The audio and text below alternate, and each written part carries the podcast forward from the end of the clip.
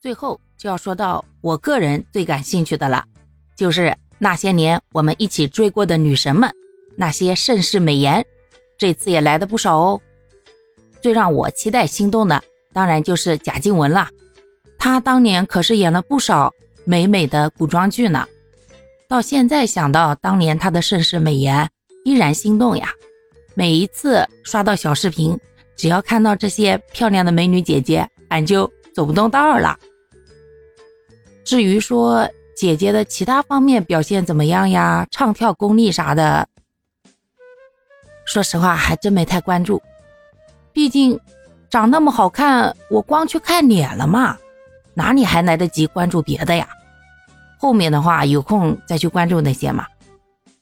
而且也不光我一个人这样吧，那我看评论区也有好多人是被姐姐的美颜给吸引了嘛。呼声也是很高的一位热门选手哦。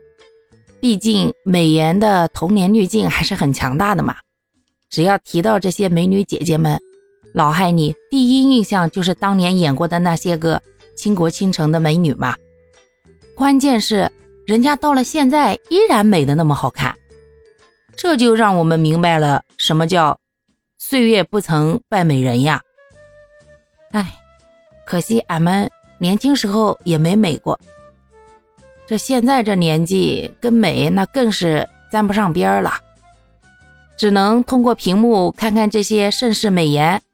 提升一下自己的审美能力了哇！至于到最后这总冠军会花落谁家，还真是说不好，咱们就一起拭目以待吧。好啦，感谢各位的收听，我们今天就分享到这里啦。各位有什么想说的话，或者生活中的困惑，欢迎在评论区与我互动留言，我们可以共同探讨如何换个角度。让生活变得更舒服、更美好哦。